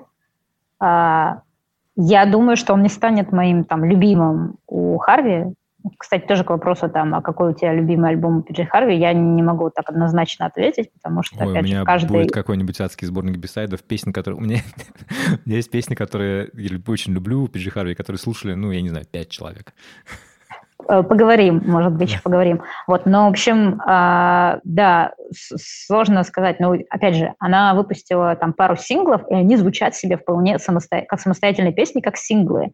А есть на этом альбоме вещи, которые вот именно в контексте звучат хорошо. Ну, то есть он реально звучит как пьеса, как э, такая театральная постановка, и там разворачивается некоторая история, что в лирике, что в звуке, в музыке самой, да.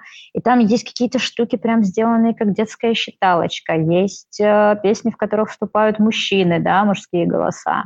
Есть э, All Souls, вот тут я переслушивала накануне нашей с тобой записи, встречи, тоже потрясающая э, штука. Ну, вот вижу, у тебя отмечен Семенай, давай, наверное, ее послушаем, потому что по первым таким отзывам среди коллег, друзей, кто послушал, вот, кажется, она очень многих зацепила. Her fingernails are ripped from hauling playful fists out of the river's edges for pots with happy voices. Consume it with Tranqueta, eased by scratching. Whispers slim as thistles or sickly chicken whistles. Sad childhood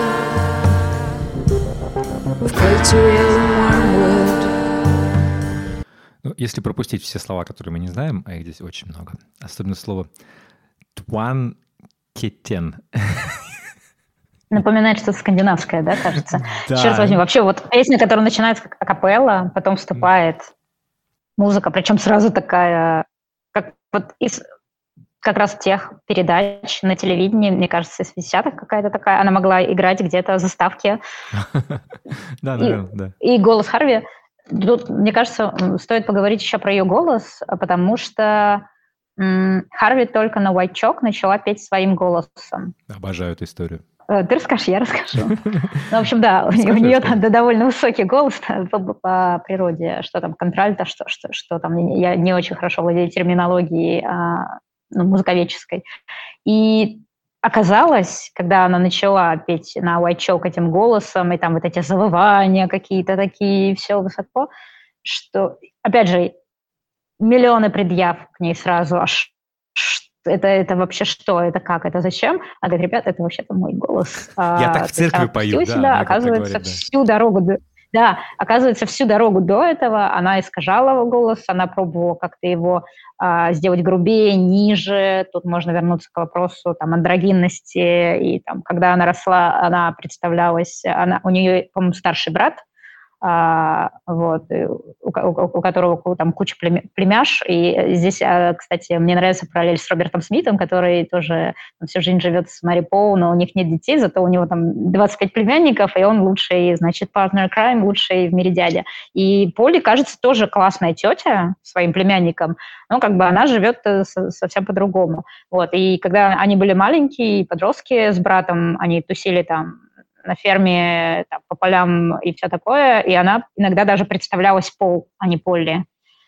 Ну, то есть вот Там был этот момент, например, неопределенности. В да. это огромное, и в ее творчестве, ее жизни, видимо. Да, это, это просто отдельная да, тема, да. Отдельная тема. И ну и да, и опять же ее э, Том Бойхуд, такое пацанское детство, и ее конституция, что я опять же очень хорошо понимаю, когда ты довольно такая хрупкая, худенькая, плоская, и как бы не, непонятно, короче, парень. Меня до сих пор от, от, от, откликают парнем сейчас. Wow. А, и как бы это, с одной стороны, то есть в, как, в какой-то мере там, типа, это тебя радик задевает, с другой стороны, это прикольно. Ну, в этом, в этом что-то есть, с этим можно играть. И Харви на протяжении всей карьеры с этим играл, безусловно.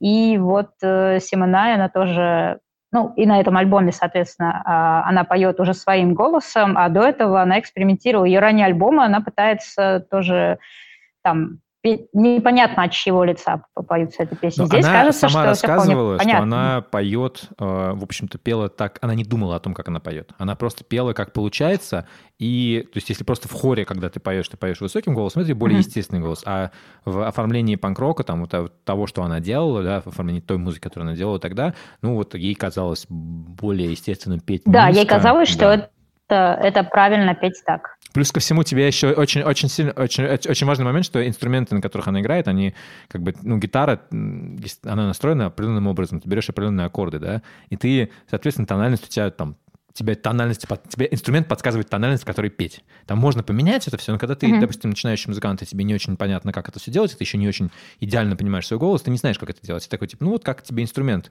а, как бы велит, так ты и, и делаешь. Есть же инструменты, типа там, не знаю, флейты, да, которые буквально залочены на определенный диапазон нот, и за пределами него они ничего сыграть не могут. Вот, почему именно в тональности там определенные вот это все. Ну да, и тут ты, ты, ты, ты еще записываешь альбом со Стивом Альбини, значит, в разгар э, гитарного этого гранжевого безумия, да, что тоже диктует да, по-своему. Да.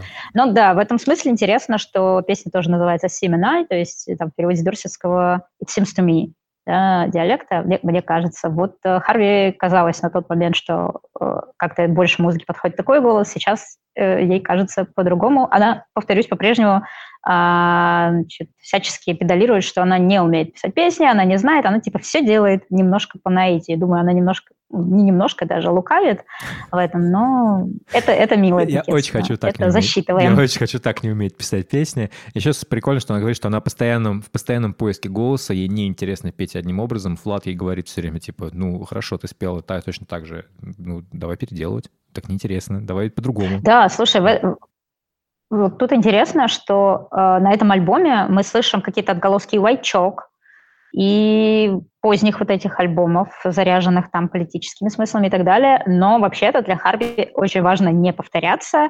И там в интервью, что Пауэр, что Снейпс, она говорит о том, что почему еще сложнее ей с каждым разом делать новый новый альбом, потому что она не хочет опять делать то же самое. Ей интересно что-то, чему-то научиться и сделать что-то еще.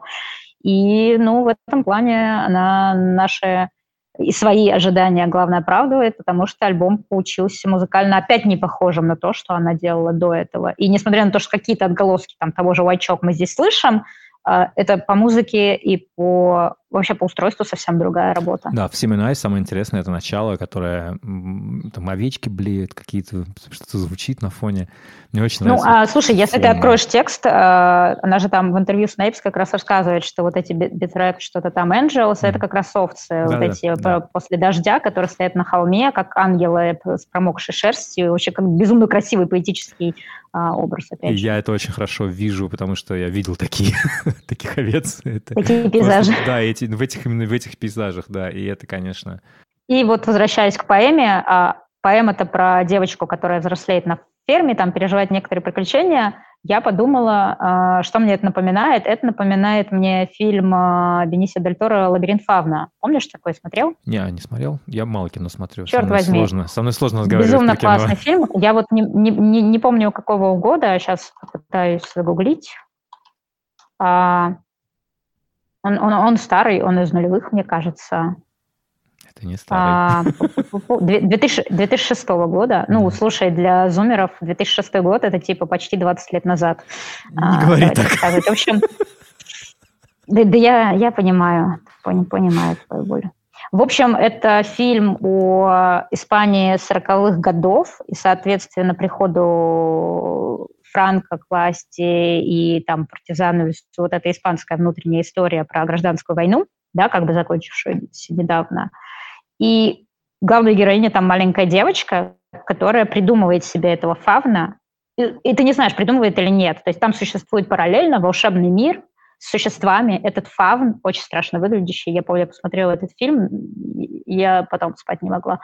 Он дает ей задание постоянно, а, вот. И все это переплетено с вот этой темой там, франкистской Испании и очень интересно разрешается. Ну вот этот альбом и вообще описание, то, о чем книжка Орлам, Орлем, да, как, не знаю, как правильно, а, вот у меня как-то связалось, сложилось с этим, то есть э, здесь девочка, которая растет в сельской Англии, окей, но есть еще какой-то волшебный мир рядом, и ты не знаешь, воображаемый он, она его придумывает, чтобы как бы развлечься, или он реального, ну, существует – и он, он вот как он переплетается с реальностью. Про фантазию. Давай послушаем песню Child's Question August. Это был первый сингл.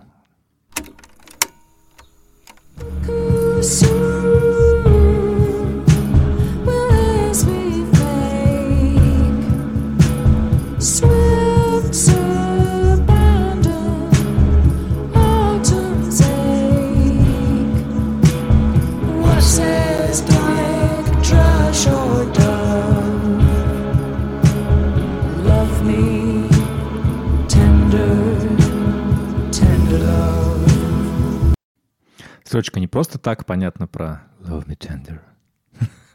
Love me sweet. Потому что тот... Да, это как раз место, где к ней присоединяется вышел. Да, и тот как бы герой, который изображает вышел, вообще это, это типа некий... Девочки вот этой героини всего альбома являются разные духи, и один из них это Элвис, потом, насколько я помню, он там то ли женщина, то ли мужчина, что-то среднее. А, и, и вот вот об этом ровно эта песня, об, об этой встрече с чем-то. Ну, в общем, да, девочка встретила своего а, фавна. Я, я тут должна себя одернуть, поправиться. Я почему-то Гильермо Дель Торо назвала Бенисио Дель Торо. А, Какая разница? Фильм Гильермо Дель Торо. Посмотрите на досуг. Ну, действительно, черт их разберет. Нет, на самом деле важная оговорка. В общем, да, тут, тут вот как, как этот волшебный мир проникает э, ткань реальности и наоборот, как реальность влияет на тот скрытый мир. А в этом плане еще одна штука, которая связывает э, там, альбом Харви с фолк-традицией. Потому что, как, как известно, в Англии все эти легенды, духи, феи, всевозможные существа тоже в традиции присутствует. Самое главное в этом альбоме, то, что вот, вот мы с тобой достаточно глубоко сейчас его обсуждаем, рассказываем, что она разговаривала о нем, какие там тексты, о чем это все происходит. Самое главное в нем, что все это, ну, в общем, не нужно. Идеальное произведение такое, что ты можешь воспринимать его там с кучей разных сторон, да. Здесь прям вот все так, да. Это поздняя Harvey. Да, да. Если вот, вот возьмем, типа, как музыкальные, прости господи, критики, которыми я лично не являюсь, вот, мы, э, мы говорим о том, что, что, мы, что перед нами. Перед нами альбом поздняя PG Harvey, который соединяет в, в себе э, интроспективу White Chalk и умение рассказывать истории, и умение рассказывать какие-то новые истории, и она сейчас, пользуясь вот этим вот приемами тихой музыки, какие-то и вообще всем, всем инструментарием, который она изучила за последние, мне кажется, 15-20 лет, она постоянно пробует новые инструменты. Автоарфа, которая у нее была на Let Include Shake, э, и, в принципе, и на, и на Wild Child только, то, тоже. Причем, Пианино. мне кажется, это та самая а, автоарфа, которую она вывезла из э, ГДР, ФРГ. Там была прекрасная история, что, короче, они давали там в начале 90-х уже концерт где-то в Объединенной Германии, но типа нельзя было вывозить деньги в э, франки за, ой, эти марки за пределы, ну, потому что, да, э, Deutsche марки, потому что, ну, в стране происходило черт знает что, еще непонятно было, да, и, типа, инфляция, экономика страдала, и как-то вот как сейчас из России нельзя вывести больше 10 тысяч долларов, также и нельзя было из э, объединившейся Германии тогда вывести там больше какой-то суммы, или вообще нельзя было вывести деньги, им заплатили гонорары, и они не могли ничего их не поменять на фунты, что делать, типа. Она пошла в какую-то, то ли в Берлине, то ли в Кёльне, я не помню где, а, в какую-то лавку типа как антиквариата или старьевщика или каких-то музыкальных инструментов и увидела там автоарфу и купила автоарфу. Вот я бьюсь над... Для меня загадка, я не знаю, потому что нигде не было никак э, оговорено. Это та автоарфа, которую ну, она вывезла из Германии. Та не важно. Важно, что это было первое столкновение с этим инструментом. Инструмент странный, я играл на нем, он довольно прикольный. И вот она все время берет и говорит, а я могу по-другому, а я могу еще раз. И сейчас у нее, мне кажется, она сейчас превратилась в из человека, который вот музыканта, да, автора песен, она превратилась как бы окончательно в артист, да, в широком этом понимании. Да, художника. Да, и это одна из форм. Вот она такая, типа, окей, сейчас у меня для моего отражения того, что я хочу сделать, есть вот такая форма, я вот сейчас вам запишу альбом. Ой, она все умеет прекрасно, умеет прекрасно писать песни прекрасные. Но вот сейчас ей хочется сказать эту историю э, и там, литературные свои какие-то э, достижения вот, вот ровно форме песни. Она такая, хорошо, что мне нужно? Нужны мелодии хорошие, нужно что-то интересное э, по звучанию. Вот field recordings хорошо складывается. Все. И все это вместе ну, блин, это очень круто работает. Он слушается на одном дыхании. Да, это не альбом, который да, есть он, супер причем ты его включаешь, и тебе не хочется да. где-то скипать. Да, тебе не хочется, не хочется скипать, скипать да, треки или переключать, или там тебе хочется послушать целиком, вот как одну историю. Как музыкально даже. Опять же, повторюсь, я говорю, и ты уже сказал, вообще не нужно знать весь этот контекст и всю эту а, поэму, там, историю этой девочки, про что это, короче, вообще не важно. Да. И мне безумно нравится аутро, которая последняя песня Noiseless Noise, еще потрясающая там в конце этот шмель жужжит в траве, ты сразу представляешь себя на этом летнем э, поле, значит, солнце высоко, жарко очень, вот этот запах трав, все, цветов, и вот это жужжит в траве, огромный такой. Давай послушаем, да. Just a noiseless noise, just a girly girl, just a bogus boy. Treat the fields of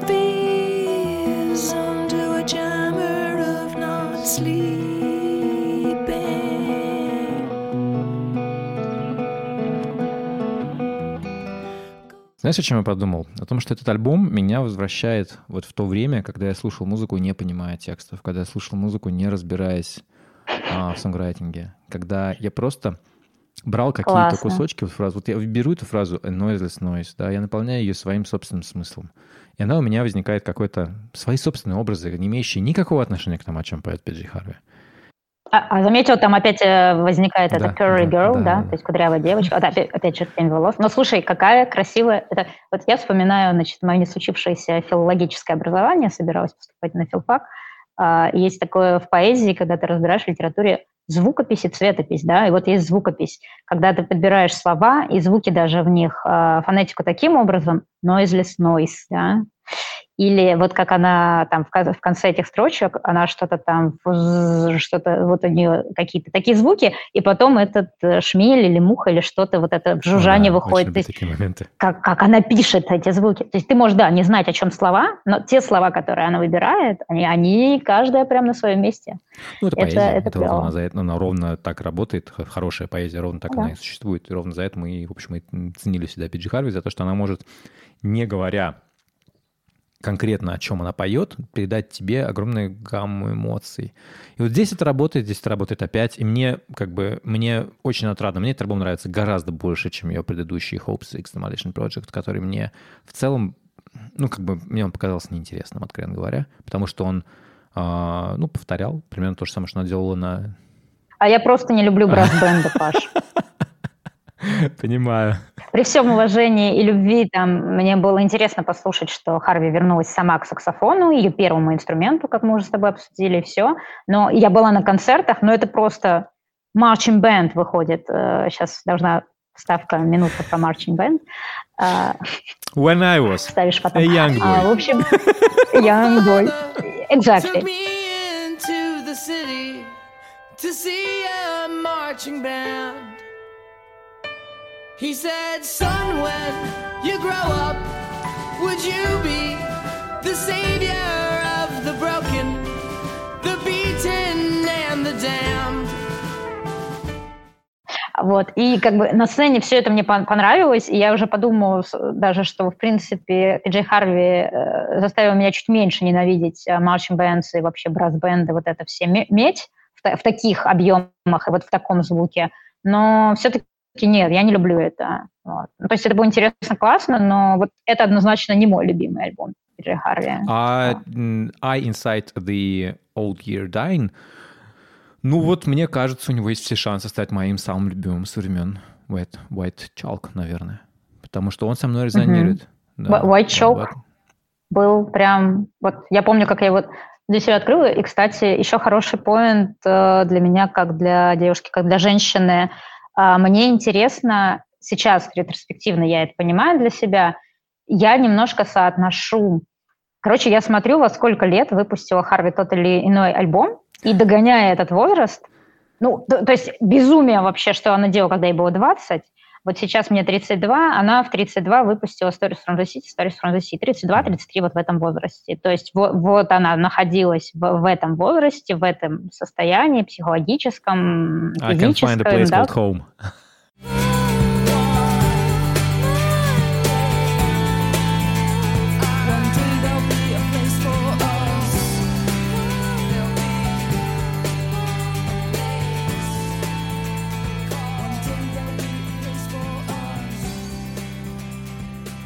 Угу.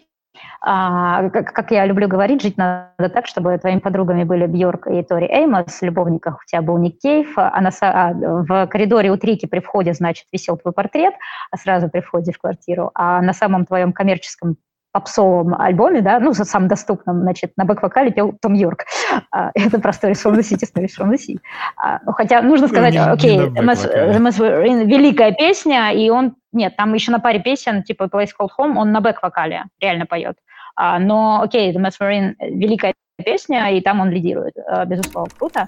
You met me, I think it's Wednesday, the evening to mess with and oh.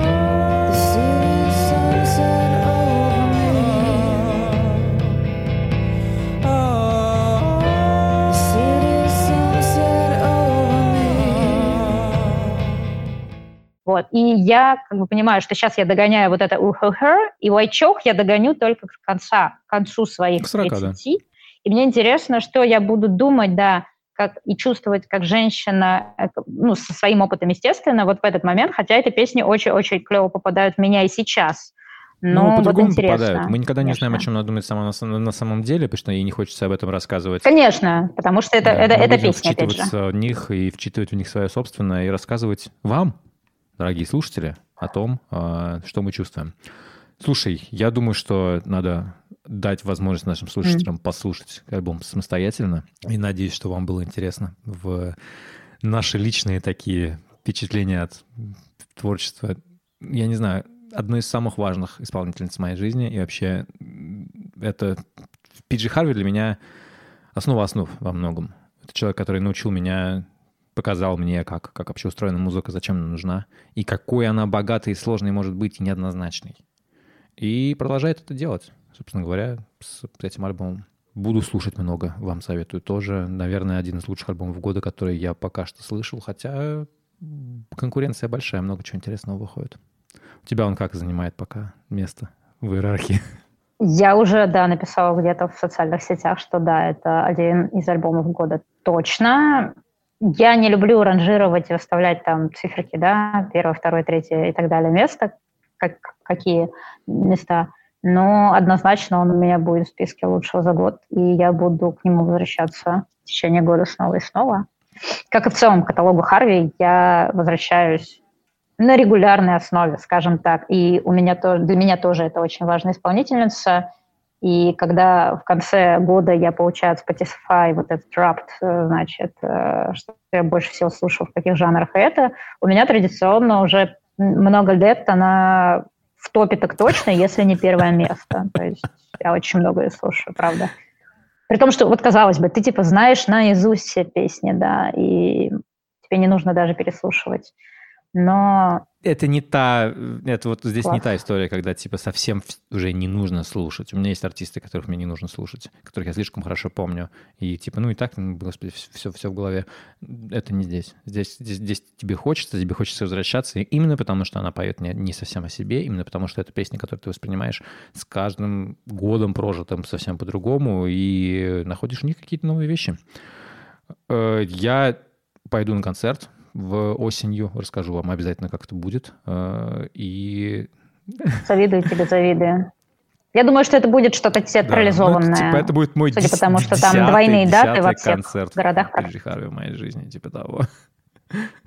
Завидую. И думаю, что не последний. Надеюсь, что не последний. Надеюсь, что ей все еще будет интересно делать музыку, потому что она сама говорила, что ей немножко поднадоело, и она что-то как-то потеряла связь именно вот с той музыкой как бы в формате альбомов, которые мы любим. Ну, вот видишь, она с этим, с, с этим материалом, она попыталась сделать не музыку, но получилась равно музыка в итоге. Так что будем надеяться, что, что да, нее, а, да, как бы она не старалась уйти в другие медиа, в другие, да, а, виды искусства, она будет Спасибо, что слушали, спасибо, что вообще, в принципе, слушаете нас. А, Кристина к нам обязательно когда-нибудь в подкаст альбом по пятницам вернется еще раз.